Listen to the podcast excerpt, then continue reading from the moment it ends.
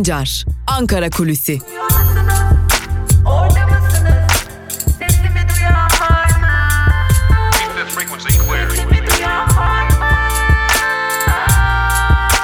Özgürüz Radyo.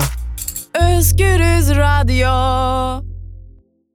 Günaydın sevgili Özgürüz Radyo dinleyicileri. Ben Altan Sancar. Yeni bir Ankara Kulisi programıyla sizlerin karşısındayız ve yine her zaman olduğu gibi Ankara Kulisi programında Ankara gündeminde neler var? Bugün neleri konuşacağız? Ee, tabii dün konuştuklarımızın biraz da perde arkasına bakacağız. Tabii önemli gelişmeler vardı ama e, Ankara'da dün dikkat çeken bir e, görüşme vardı. Cumhurbaşkanı Recep Tayyip Erdoğan Cumhurbaşkanlığı Sarayı'nda ayın başkanını kabul etti. Bir görüşme gerçekleştirdi. Ardından da Adalet Bakanı Abdülhamit Gül'le görüştü. Her iki isimle de neredeyse birer saat ayrı ayrı görüştü. E, ardından da Adalet Akademisi'nde düzenlenen 24. dönem hakim ve savcı adayları eğitimi açılış programına katıldı. Şimdi bu görüşmenin gerçekleştiği dakikalarda daha doğrusu günde diyelim e, dikkat çeken de bir haber geldi bir anda. E, Aytaç Ünsal uzun zamandır ölüm orucundaydı. E, hem meslektaşı hem de yakın arkadaşı olan Ebru Timti ise kaybetmişti. Ebru Timtik hayatını kaybetmişti ve hatta e, çeşitli biçimlerde Ebru Timtik'in e, olmadığı biçimlerde gösterildiğini de görmüştük kamuoyunda. Tabi ayın başkanı Türkiye'deyken ki bugün de temaslarına devam edecek. Bugün İstanbul Üniversitesi'nde bir görüşme gerçekleştirecek. Orada bir fahri doktora ünvanı verilecek kendisine. Ayın başkanı zaten bu konularda eleştirilerinin hedefindeydi. Yoğun insan hakkı ihlallerinin yaşandığı Türkiye'de AYİM kararlarının da artık Türkiye için tartışmalı hal aldığı ve neredeyse AYİM'in de e, Türkiye'ye dair kararları artık geciktirdiği hatta doğru uygulamadığı bugün de bu alınan, bu yapılan ziyaret ve e, çeşitli e, etkinlikler, e, görüşmelerin ciddi bir eleştiri konusu olduğu da belliydi. Şimdi bu ayrı bir konu. Buna paralel olarak ayın başkanı tam da ziyaretinin gerçekleştiği günde Aytaç Ünsal tahliye edildi. Ünsal hakkında daha önce Yargıtay tarafından red kararı verilen başvurulara bu defa olumlu cevap verildi ve Aytaç Ünsal tahliye edildi. Şimdi Cumhurbaşkanı Erdoğan ile görüşme gerçekleştiren ayın başkanı neler iletti Cumhurbaşkanı Erdoğan'a? Ee, ağırlıklı olarak Türkiye'den gelen başvuruların sayılarının fazla yüksek olduğunu belirtti ve bu konuda daha fazla iştihat uygulanması gerektiğini yani ayın iştihatlarının e, Türkiye'de daha fazla uygulanması gerektiğini ve e, özellikle de bu dosya yükünün Türkiye'den giden e, çok sayıdaki dosyanın yükünün hafifletilmesi için Anayasa Mahkemesi'nin bireysel başvuruların daha aktif kullanılması gerektiğini ve bu noktada Anayasa Mahkemelerinin bu başvuruları daha ayrıntılı incelemesi ve eksiksiz karar vermesi için gerekli çalışmaların yapılması gerektiğine dair e, bir takım görüşler bildirildiği belirtiliyor. E, Tabi burada yargı bağımsızlığının da nedenli tartışılır hale geldiğini gösterebiliyoruz. AYİM Başkanı gelip Cumhurbaşkanı Erdoğan'dan bu tarz e, önerilerde bulunuyor. Bu da e, diğer bir tartışmalı konu haline almış durumda. Uzun süredir zaten Türkiye'deki insan hakları konusunda ihlallere e, uğrayanların AYİM konusundaki tecrübeleri de e, Avrupa İnsan Hakları Mahkemesi'nin e, dikkat çekici şekilde Türkiye'de de tartışılmasına yol açmıştı. Bakalım ilerleyen günlerde bu ziyaretin yankıları Türkiye kamuoyundaki yansımaları nasıl olacak? Zira bu ziyaret sıradan bir ziyaret değildi. Ankara kulislerinde de bu ziyaretin sıradan bir ziyaret olmadı.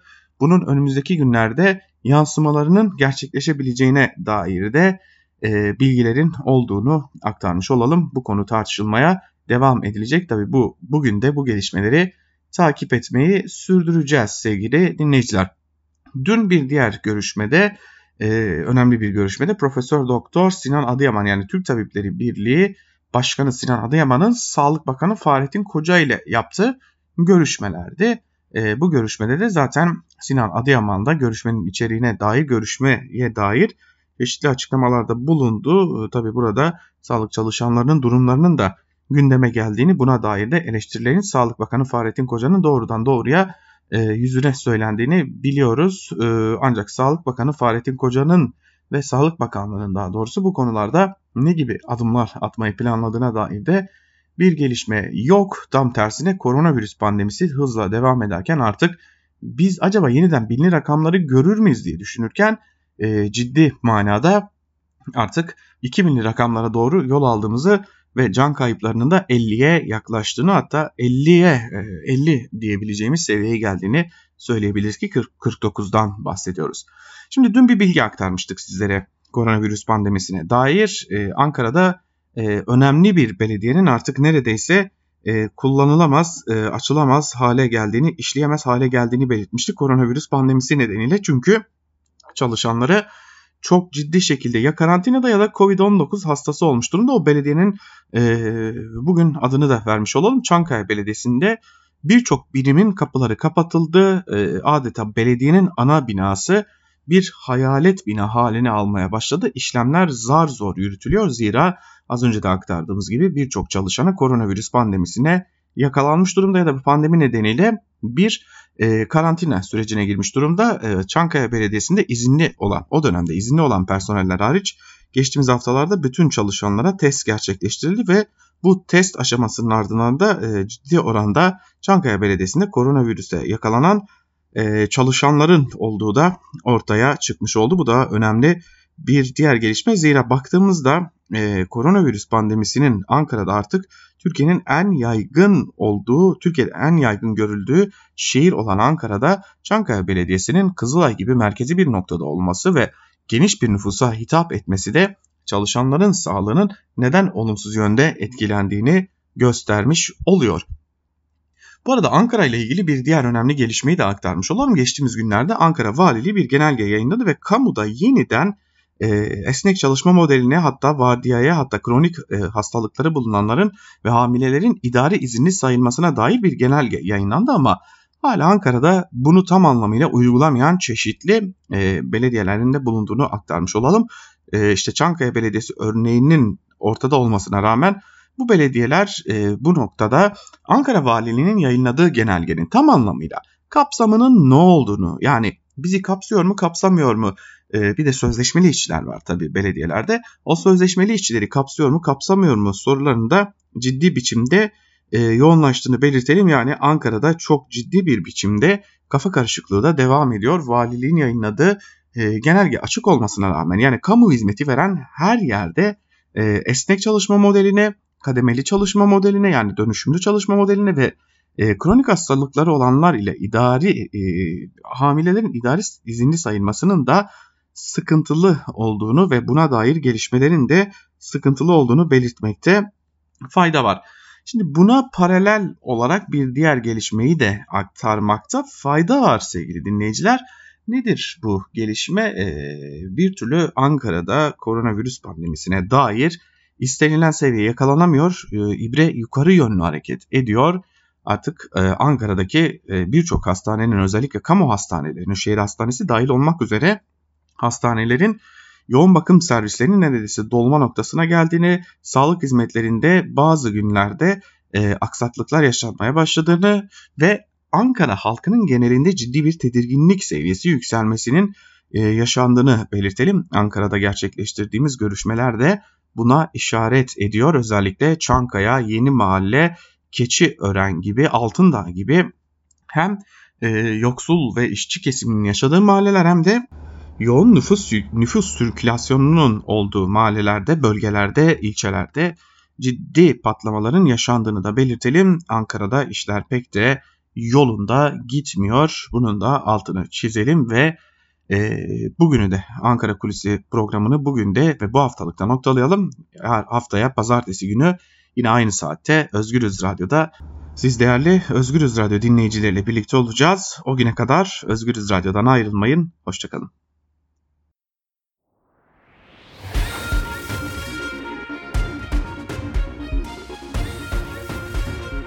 Altan Sancar, Türk basınında bugün.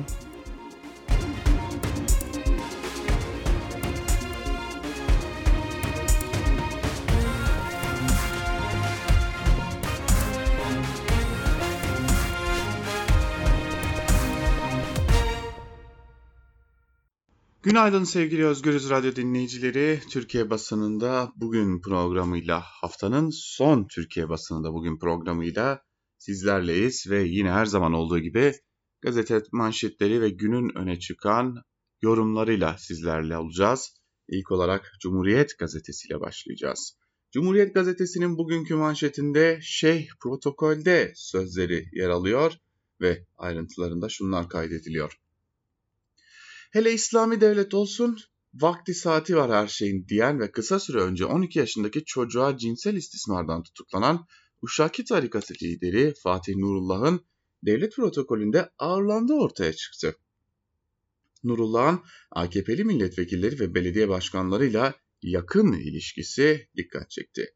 2015'teki bir açılışta Başbakan Yardımcısı Emrullah İşler ve Devlet Bakanı Yalçın Akdoğan'ın aralarında oturan Nurullah'ın Melih Gökçek'te samimi görüntüleri bulunuyor.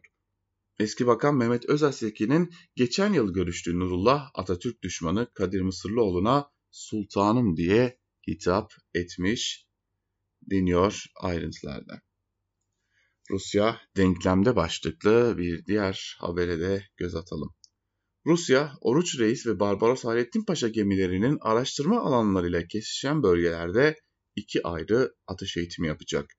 Oruç Reis araştırmasının sürdüğü dönemde yapılacak eğitim Rusya'dan Türkiye'ye simgesel destek olarak yorumlandı. Amerika Birleşik Devletleri'nin Kıbrıs Rum yönetimine yönelik silah ambargosunu kısmi olarak kaldırmasının ardından Rusya'nın atış eğitiminin Güney Kıbrıs Rum yönetimindeki Larnaca Navtex istasyonu yerine Antalya istasyonu üzerinden duyurulması da dikkat çekti deniyor ayrıntılarda. Ve geçelim Bir Gün gazetesine. Bir Gün gazetesinin manşetinde bir ayda 60 binin üzerinde şikayet sözleri yer alıyor ve şunlar kaydediliyor. Ülkenin koronavirüs salgını ile mücadelesindeki eksiklikler, yanlışlar ve alınmayan önlemler Kamu Denetçiliği Kurumu'nun raporu ile bir kez daha gözler önüne serildi. Türkiye'nin koronavirüs hastalığı ile mücadelesi raporuna göre kuruma bir ay içinde 60 binin üzerinde şikayet başvurusunda bulunuldu. Şikayet başvuruları listesine göre yurttaşlar en çok verilmeyen krediler nedeniyle BDDK'yı şikayet etti. Şikayetler en çok konu edilen ikinci kurum Sağlık Bakanlığı oldu. Çok sayıda hekim, hastane çalışanlarının sağlığı ve güvenliği için zaruri olan önlemlerin alınmadığından yakındı. Salgın sürecinde yap görev yapan sağlık çalışanlarının durumlarının iyileştirilmesi, mücadelede iş paylaşımının adil yapılmaması, maske taleplerinin giderilmemesi gibi konular en büyük şikayet nedenlerinin başında geldi denmiş ayrıntılarda. 8500 yıldır tarım yapılan alana santral başlıklı bence dikkat çekilen ve yine AKP dönemini anlatan bir habere bakalım. Tepkilere rağmen Kırklar elinde verimli tarım arazisine kurulmak istenen termik santral için inceleme süreci başlatıldı. Alanın %84'ü tarım, %16'sı ise ormanlık alandan oluşuyor. 9 Höyük Dernek Başkanı Bilik zehir solayacağız derken platform sözcüsü Çiğdem bu topraklarda 8500 yıldır tarım yapılıyor. Buralar feda edilemez ifadelerini kullandı denmiş bu haberin de ayrıntılarında. Yine bir gün gazetesinden bir diğer habere göz atalım. Tarikatlar kapatılsın başlıklı bir haber ve ayrıntılar şöyle. Gün geçmiyor ki tarikat ve cemaatlerin skandalları ortaya çıkmasın. Utanç verici son istismar vakası Uşaki tarikatı lideri Fatih Nurullah'tan. Akyazı'da 12 yaşındaki çocuğa cinsel istismarda bulunması nedeniyle tutuklanan Nurullah tarikatı ve cemaatlerin kirli yüzünü gün yüzüne çıkardı. Muhaliflere, gazetecilere, akademisyenlere göz açtırmayan AKP iktidarının tarikatların faaliyetlerine göz yummasına tepki gösteren muhalefet partileri tarikat ve cemaat kapılarına kilit vurulmasını isten, istedi deniyor bu haberin de ayrıntılarında. Tabi tarikat ve cemaatlerin e, kapılarına kilit vurulduğunda AKP ne yapacak, ne eyleyecek o da ayrı bir soru işareti. 10 vakadan biri sağlıkçı başlıklı bir diğer habere de göz atalım. Pandemide her geçen gün vaka ve ölüm sayılarına dikkat çeken SES eş genel başkanı Gönül Erder, her 10 Covid'li hastadan birinin sağlık emekçisi olduğunu bildirdi. 70 sağlık emekçisinin ise Covid-19'dan hayatını kaybettiğini hatırlasan Erden, sağlık çalışanlarının virüsten değil alınmayan tedbirlerden dolayı hayatını kaybettiğini vurguladı. Ankara Tabip Odası Başkanı Ali Karakoç pandemideki yönetsel sıkıntılar nedeniyle bu hale geldiğimizi söyleyerek Bedelini de vatandaşlar ve sağlıkçılar hayatlarıyla ödedi dedi. Ankara'da sadece bir hastaneye günde 1500 başvuru olduğunu hatırlatan Karakoç, önceki gün 693 olan enfekte sağlıkçı sayısı 720 oldu. Kamuda 900 civarındaki yatağın 650'si dolu deniyor bu haberin de ayrıntılarında. Şimdi bugün Ankara Kulisi programında da aktardık. Yani Ankara'da durum her geçen gün, her geçen saat, dakika kötüye gidiyor. Artık e, Ankara için çok daha sert ve radikal bir e, tedbirin alınması gerekiyor. Çünkü e, burada e, gidişatın hiç de iyi olmadığını bir kez daha belirtmiş olalım. TOKİ toplama kampına welcome başlıklı bir diğer habere de göz atalım. Diyarbakır'ın Kayapınar ilçesinde TOKİ'nin yaptığı sosyal konutlar sur ve bağlardan ekonomik nedenlerle birlikte çatışmalı süreç ve sokağa çıkma yasaklarından sonra evlerinden geldikleri bir yer. 1 artı 1'leri 40 metrekare, 2 artı 1'leri 20, 65 metrekare olan evlerde aileler pandemi döneminde 1 artı 1'lerde 5 ila 10 kişi arasında yaşıyorlar. Yaşadıkları 1 artı 1'lerde pandemi sürecinde izole olma şanslarının dahi olmadığını söyleyen Aysel, ölsek de beraber öleceğiz, karantinaya gidecek bir odamız yok. Kevserçilik ise küçük olduğu için sığmadıklarını belirterek sığmıyoruz, nereye gideceğiz, yokluktur. Bazen misafirlerimiz geldiğinde Bodrum'a ufak bir kanepe atıyoruz denmiş ayrıntılarda. Tabi zaten e, Diyarbakır'da özellikle surun boşaltılması politikasının arkasında biraz da bu vardı. Oradaki insanlar çıksınlar nereye giderlerse gitsinler ve sonunda suru hem kimliksizleştirelim hem de e, sahipsizleştirelim. Ardından da buraya lüks yapılar yaparak uzun yıllardır hedefimiz olan o şeyi gerçekleştirmiş olalım. Ve geçelim Yeni Yaşam gazetesine. Yeni Yaşam gazetesinin manşetinde Küçük Berko'dan yarasıyla büyüyor sözleri yer alıyor ve ayrıntılarda şunlar kaydediliyor. Şırnak'ın Cizre ilçesinde 4-12 Eylül 2015 tarihleri arasında ilan edilen sokağa çıkma yasağının üzerinden 5 yıl geçti. Aralarında çocuk ve yaşlıların da bulunduğu 21 kişinin yaşamını yitirdiği yasak döneminin izleri silinmiyor. 10 yaşındaki Cemile Çağırgan'ın günlerce buzdolabında bekletilen cenazesi ve 35 günlük Muhammed bebeğin öldürülmesi hafızalardaki tazeliğini koruyor. Zeynep Taşkın da yasaklar sırasında kucağındaki 7 aylık Berhodan adlı bebeğiyle eve dönerken keskin nişancıların hedefi oldu. Anne burada yaşamını yitirirken çocuk kucağındaki Berhodan'a da 5 kurşun isabet etti. Gelini ve torununu kurtarmaya çalışan maşallah Edin de keskin nişancı kurşunuyla hayatını kaybetti. Berhodan ise 5 kurşun yarasına rağmen hayatta kalmayı başardı denmiş ayrıntılarda. İşte tam da bu kuşak yetişirken e, bu kuşağı kazanmak nasıl mümkün olacak sorusunu e, Türkiye'deki her iktidar kendisine sormak zorunda. Çünkü yarın bir gün bunun adına sadece e, terör sorunu derseniz işin içinden çıkamazsınız. Çay da toplasaydım başlıklı bir diğer habere de bakalım kısaca. Yargıtay, Sayıştay ve Danıştay'ın başkanlarının 2016'da Rize'de Cumhurbaşkanı Erdoğan'la birlikte çay topladığı görüntü Türkiye'deki yargı sistemini anlatan fotoğraf olarak tarihe geçmişti. Türkiye'deki yargı bağımsızlığı tartışılırken birçok yurttaş ve bu dönemde adaleti Avrupa İnsan Hakları Mahkemesi'nde aramaya başladı. Ancak AYİM'in bu dönemde aldığı ya da almadığı kararlar da çok tartışıldı. Böylesi tartışmalı bir dönemde AYİM'in başkanı Robert Spano Türkiye'ye gelerek Cumhurbaşkanı Erdoğan'ı ziyaret etti. Türkiye'de yargının mağdur ettiği kişiler bu ziyarete tepki gösterdi. Erdoğan, HDP tutuklu eski eş genel başkanı Selahattin Demirtaş'ın taliyesinin önünü açan AYİM kararı sonrası AYİM'in verdiği kararlar bizi bağlamaz, biz karşı hamlemizi yapar, işi bitiririz demişti. Ama bugün AYİM burada yeter ki şu dava süreçleri uzamasın, dava yükümüz artmasın çabası için Türkiye'ye gelmiş gibi görünüyor. Diyelim ve geçelim bir diğer gazeteye, Hürriyet gazetesine. Hürriyet gazetesinin bugünkü manşetinde bu mesajı sakın açmayın sözleri yer alıyor ve ayrıntılarında şunlar kaydedilmiş. Sağlık Bakanlığı'ndan gönderilmiş izlenimi verilen bu mesaj size de gelirse sakın açmayın. SMS'i gerçek zannedip tıklayan onlarca kişinin banka hesapları boşaldı. Hackerlar hedef seçtikleri kişinin cep telefonuna Sağlık Bakanlığı tarafından sağlanan 3000 TL sosyal destek ödemesini almak için hemen başvuru mesajı atıyor. Bunu tuzak, bunun tuzak olduğunu anlamayanlar mesajı açınca dolandır, dolandırıcılığın ağına düşüyor denmiş ayrıntılarda. Yani bu durum artık insanlığı kaybetme noktasının bambaşka bir hali. Gardiyanın boğazına bıçak dayamış başlıklı bir diğer habere de bakalım. Hrant Dink cinayetinden aldığı cezayı tamamlayan o gün Samast'ın tahliyesine gardiyanlara saldırması engel oldu. Dava dosyasına göre Samas koğuşuna giren gardiyanlara hepinizi doğrayacağım diyerek saldırdı. Bir gardiyan boğazına bir bıçak dayandı.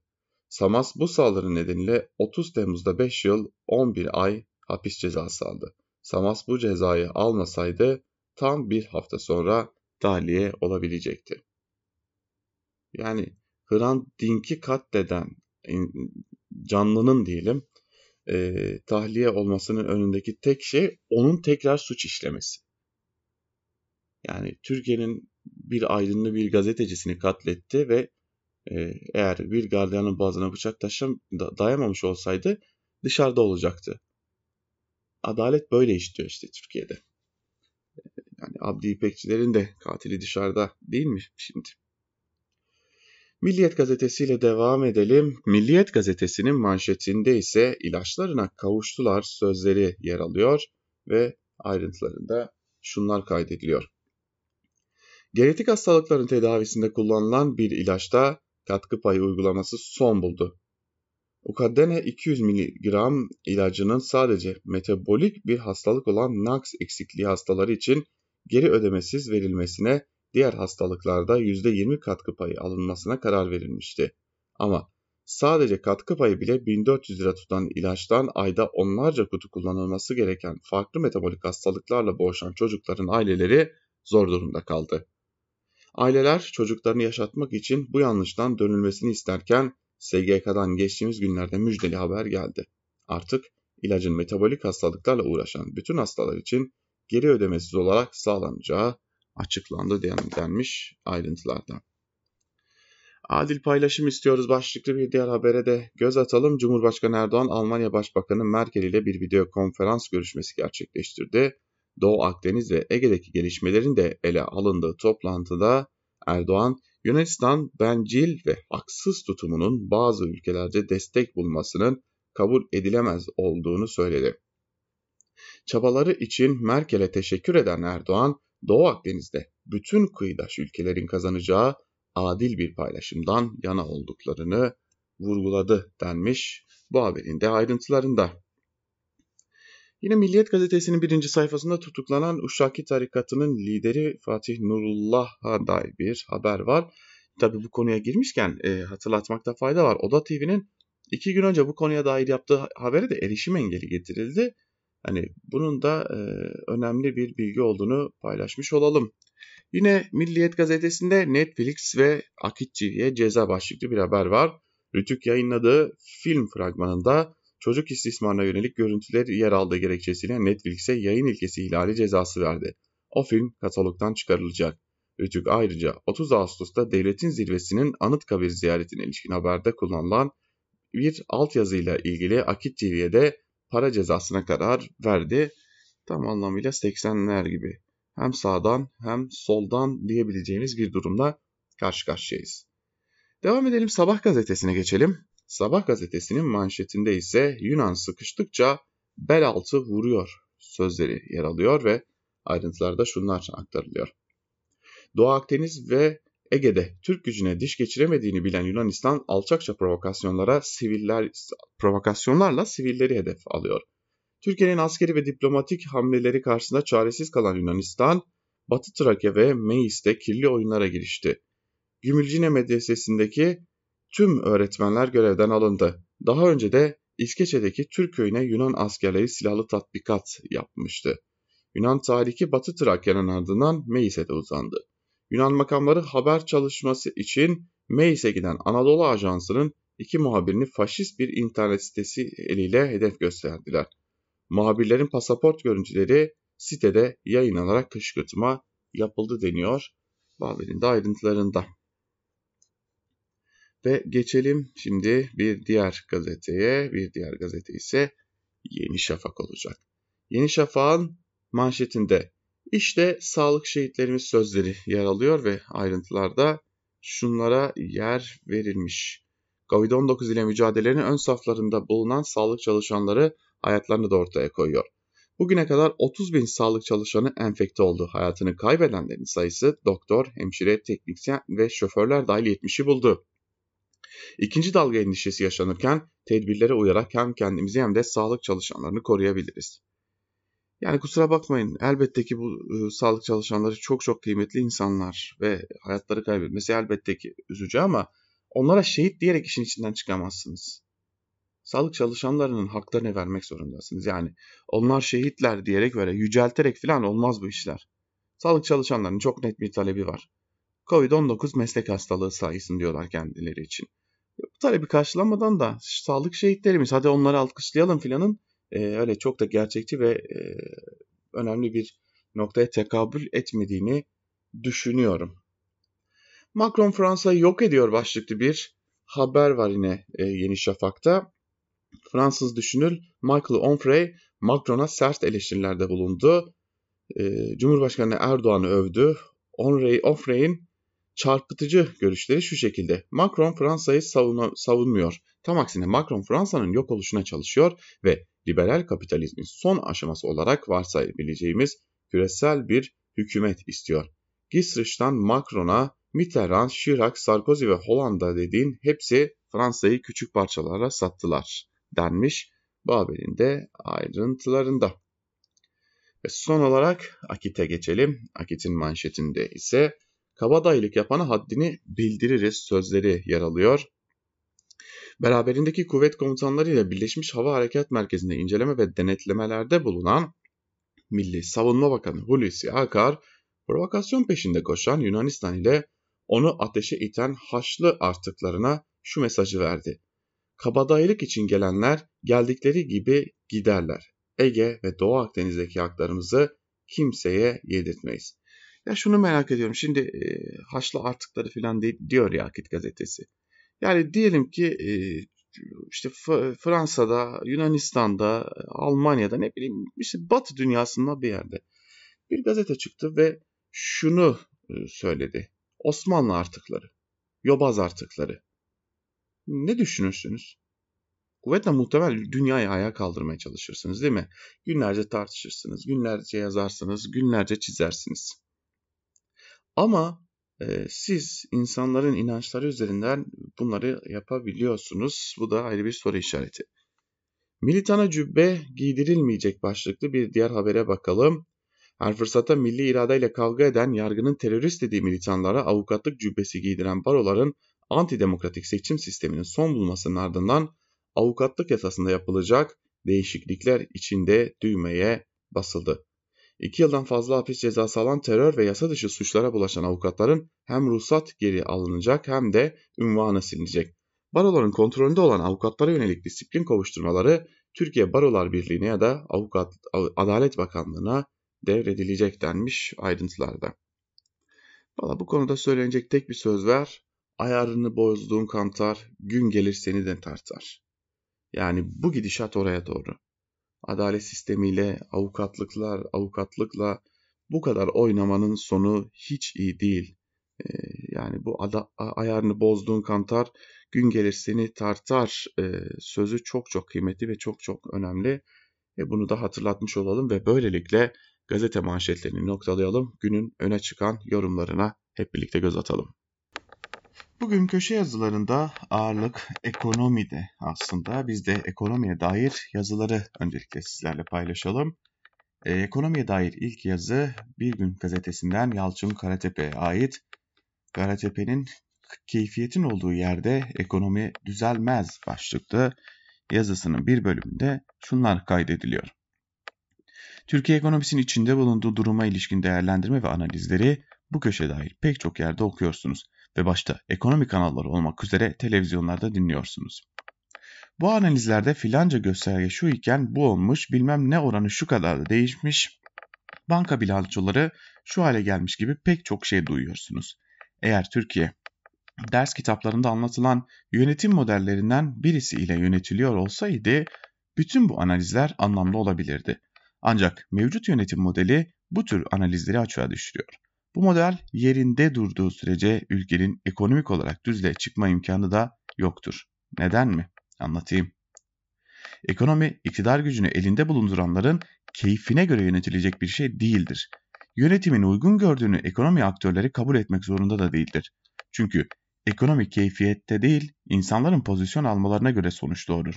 Ek- ekonomik karar alanların nasıl davrandıklarına ilişkinde kocaman bir iktisat yazını ortada duruyor. Bizde uygulanan bir ekonomi politikası yok. Duruma göre bir sorunla karşılaştıklarında ki çok sorunumuz var, anlık bir çözüm devreye sokuluyor. Çözüm dediğime bakmayın. Öyle ekonomik kuramların da karşılığı olan şeylerden söz etmiyorum. Daha ziyade durumu kurtarmaya yönelik işlerden bahsediyorum. Her sabah resmi gazetede bir karar yayımlayarak kuralları istediğiniz gibi değiştiremezsiniz.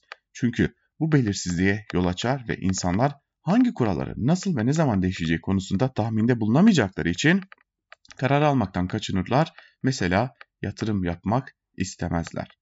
Kurullar da önemlidir. Sahip oldukları bilgi ve deneyim ile ortak aklın ortaya çıkmasına ve doğru işlerin yapılmasına yol açar. Oysa bugün adı kurul olan pek çok yapının kararlarını oluştururken bilgi ve birikimi deneyimlerinden ziyade iktidarın beklentilerini karşılamaya yönelik gayret içinde olduklarını görüyoruz demiş Yalçın Karatepe. Enflasyon konulu bir yazıyla devam edelim. Dünya Gazetesi'nden Alaaddin Aktaş'ın kur artışı enflasyona henüz tam yansımadı başlıklı yazısına da bakalım. 2019'un Ağustos'u sepet kur %1.3 düşerken tüfe %0.86 arttı. 2020'nin Ağustos'u sepet kur %7.9 artarken tüfe yine %0.86 arttı. Bu yıl öyle görünüyor ki kur artışı fiyatlara biraz gecikmeli yansıyacak. Hem bu gecikmeli yansıma hem otomobillerdeki ÖTV kaynaklı zam yüzünden Eylül ayı artışı %2'yi, Eylül sonundaki yıllık oran %13'ü bulabilir. Çok basit bir soru sorarak başlayalım. Kur artışından niye endişe edilir? En önemli iki gerekçe şunlar. Birincisi ithal ürünlerin fiyatı artar. İkincisi döviz borcumuz olduğu için bu borcun TL karşılığı büyür. Özellikle de döviz geliri olmayan ya da az olan özel sektör kuruluşları bu artıştan dolayı çok zora girer ve bunun yansımaları olur. Dolaylı bir dizi etki de var tabii ki ama ilk akla gelen ve ekonomiyi doğrudan ekonomiye doğrudan yansıyan yönler bunlar. Kur artışı ve enflasyon ilişkisine dönelim. TÜİK dün Ağustos ayının verilerini açıkladı. %0.86 Ağustos ayları için yüksek sayılabilecek bir oran. Bunun tek istisnası 2018'in Ağustos'u.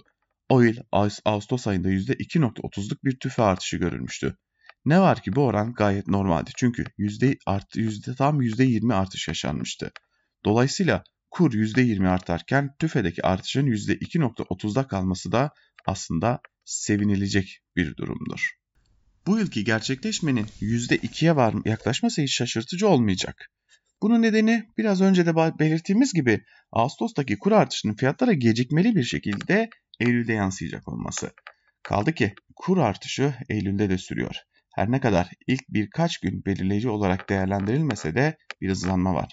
Ayrıca kısa bir süre önce ÖTV artırılmak suretiyle otomobillere yapılan zam da Eylül enflasyonunu yukarı iten bir etki doğuracak.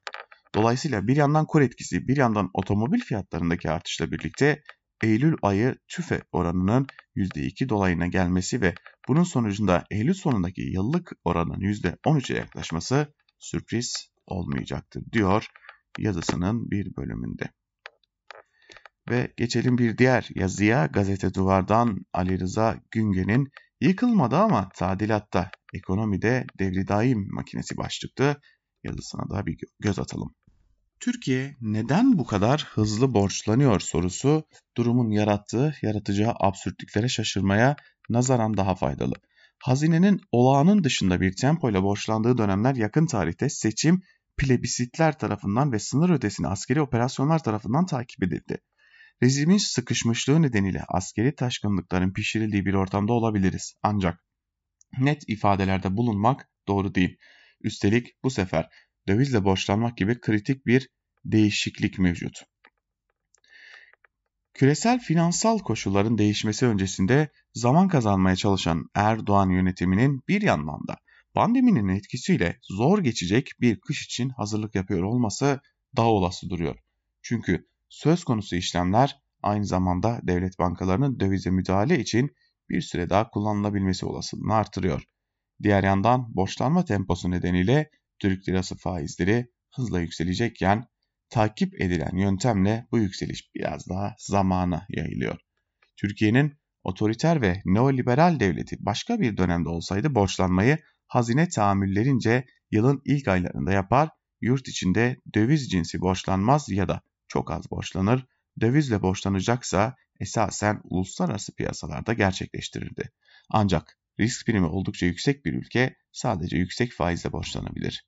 Yurt içindeki faiz üzerine ek bir baskı oluşturmak istemiyor ve devlet bankalarını dövize müdahale için kullanmak istiyorsanız yeni yaratıcı yollara bilanço dışı riskleri arttırabilirsiniz.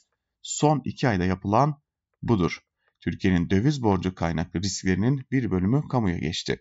Başka bir ifadeyle özel borçlar değil, riskler toplumsallaştırılıyor. Bu tadilatların zaten aşırı yük, yüklenilmiş devri daim makinesine etkileri yakında netleşecek ve henüz bilinmiyor. Ancak Erdoğan yönetiminin politik tercihleri ve birikim rejiminin sorunları birlikte işleyerek Türkiye'yi borçlanma pratikleri bakımından son yılların en ilginç vakalarından birisi haline getiriyor demiş Ali Rıza Güngön'de yazısının bir bölümünde. Devam edelim yazılarımıza bir diğer yazı olarak T24'ten Mehmet Yılmaz'a göz atalım. Fırsatını bulan kaçıp gitmek istiyor başlıklı bir yazı ve yazının bir bölümünde şunlar kaydediliyor. Adını mitolojideki İskandinav tanrısı Odin'in memleketi Asgard'tan alan ilk uzay ülkesi Asgardia'ya yerleşmek için sıraya girenlerin içinde Türklerin ikinci sırada olduğunu biliyor muydunuz? Sayısal olarak birincilik Çinlilerde ama nüfusa oranla birincilik Türklerde. Asgardia, dünya yörüngesine yerleştirilecek bir tur uzay gemisine benzeyen bir yapay gezegende kurulacak. Bir ütopya tabii şu an ama bu ütopyayı paylaşanların sayısı 1 milyon 53 bin 323'e de ulaşmış durumda. Ve Türkler 127.930 kişiyle bu ütopik ülke vatandaşları arasındaki ikinci büyük etnik grubu oluşturuyor. %81'i erkek, %18'i kadın. Diğer cinsiyetlerden Askardiya vatandaşları bir Türkiye kökenli yok. Demek ki aile değerlerimizi de uzaya taşımışız. Numan Kurtulmuş filan mutlu olsun diye bu ayrıntıyı ekledim. Askardiya'nın varlığını epeydir unutmuşum. Dün T24'te yayınlanan bir araştırma haberini okurken yeniden hatırladım. Bunun nedeni Türkiye'yi vatan bilenlerin bu cennet vatandan kaçıp kurtulma isteklerinin yoğunluğu. Allah'ın bildiğini sizlerden saklayacak değilim. Zaman zaman bu ülkede bu ülke bana da afakanlar basıyor. Onu da söylemiş olayım. Yeditepe Üniversitesi ile MAK Danışmanlık İşbirliği'nde 18-24 yaş grubundaki Türkiye'liler arasında yapılan araştırmaya göre gençlerimizin %76'sı yurt dışında yaşamak istiyor. Hayatımızı bir bütün olarak düşündüğümüzde ne kadar mutlu ya da mutsuz olduğunuzu söyler misiniz şeklindeki soruya gençlerin yalnızca %18.2'si mutluyum cevabını verirken %23'ü hiç mutlu değilim. %27.5'i ise mutlu değilim yanıtını vermiş. Gençlerimiz mutsuzluktan kırılıyor yani. Şurası ilgimi çekti. Türkleri dini kalıpların içine sokmak isteyenler sık sık nüfusun %99'u Müslüman ülke gerekçesini kullandılar. Ancak gençlerin sadece %82'si bir dini inanca sahip olduğunu söylüyor. Dini inançları davranışlarını belirleyenlerin oranı %15.4. 5 vakit namaz kılanların oranı %14. Diyanet işleri bir düşünsün bunun nedenini. Bakalım nasıl açıklayacaklar. Gençlerin niye ka- kaçıp gitmek istediklerinin yanıtını sanıyorum şu sonuçlar daha iyi verecek. %46.7'si Türkiye'nin öncelikle çözülmesi gereken meselesinin işsizlik olduğunu düşünüyor. %77.6'sı Türkiye'de bir işe girebilmek için torpil gerektiği kanısında. Bir başka ülkenin vatandaşlığına geçmeye hazır olanların oranı %64. Şunu söyleyip konuyu kapatacağım. 2002 yılından beri iktidarda olan partinin politikalarının ülkeyi getirdiği yer neresidir sorusunun yanıtı bu. Fırsatını bulan kaçıp gitmek istiyor demiş Mehmet Yılmaz yazısının bir bölümünde. Ve evet bizler bugün ağırlıklı olarak ekonomiyi konuştuk. Hemen ardından da gençlerin bu ülkeden kaçıp gitme arzusuna dair bir yazıyı sizlerle paylaştık. Böylelikle hem bu haftalık hem de bugünlük Türkiye basını da bugün programımızı noktalamış oluyoruz. Pazartesi günü aynı saatte Özgürüz Radyo'da görüşebilmek umuduyla hoşçakalın. Söz ve yorum Genel Yayın Yönetmenimiz Can Dündar'da.